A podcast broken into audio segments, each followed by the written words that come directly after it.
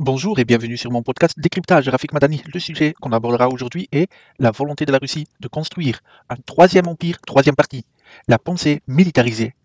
La guerre s'est avérée être l'instrument choisi par la Russie pour regagner sa position impériale, et la société russe semblait prête à apporter son soutien total à cette solution. Le résultat est une militarisation générale de la pensée russe pendant l'ère Poutine. La genèse de ce phénomène se situe au début des années 1990, juste après l'effondrement de l'Union soviétique, lorsque des républiques au sein même de la Fédération de Russie ont commencé à réclamer leur indépendance. Ces aspirations à l'indépendance sont apparues dans diverses régions, y compris dans des zones riches en ressources comme la Yakoutie. L'idée générale était que les partis non russes de la fédération voulaient suivre un chemin similaire à celui des anciens États de l'Union de l'URSS, comme le, le Turkménistan ou l'Azerbaïdjan ce processus d'émancipation était surtout perceptible par les peuples musulmans au sein de la fédération.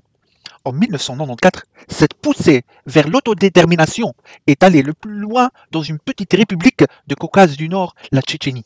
L'intervention des troupes fédérales en Tchétchénie le 11 décembre 1994 a marqué le début d'une série de petites guerres menées par la Russie, généralement dans l'espace post-soviétique qui était en fait de, des opérations des services de sécurité qu'ils appellent opérations spéciales utilisant les institutions militaires et étatiques comme instruments.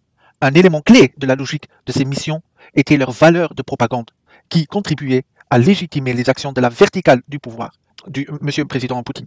Après la première guerre de Tchétchénie de 1994 à 1996 est venue la deuxième de 1999 à 2000, suivie par la guerre de Géorgie en 2008, l'annexion de la Crimée et l'intervention dans l'Est de l'Ukraine de 2014 et l'intervention en Syrie de 2015, cette liste n'inclut pas le rôle des troupes russes, souvent en tant que force de maintien de la paix.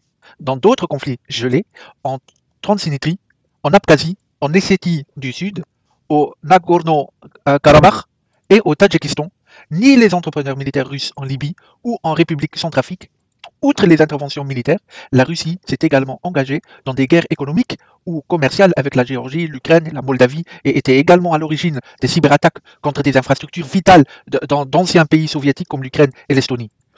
Euh, les opérations militaires ont servi de prétexte à des dépenses d'armement croissantes, financées en grande partie par la vente d'hydrocarbures, pétrole, gaz et charbon aux pays occidentaux.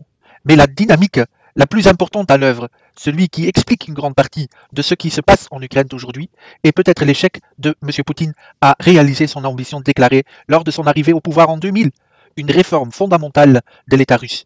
Cet objectif rappelait l'archétype des souverains russes comme Pierre Ier qui rêvait de moderniser le pays.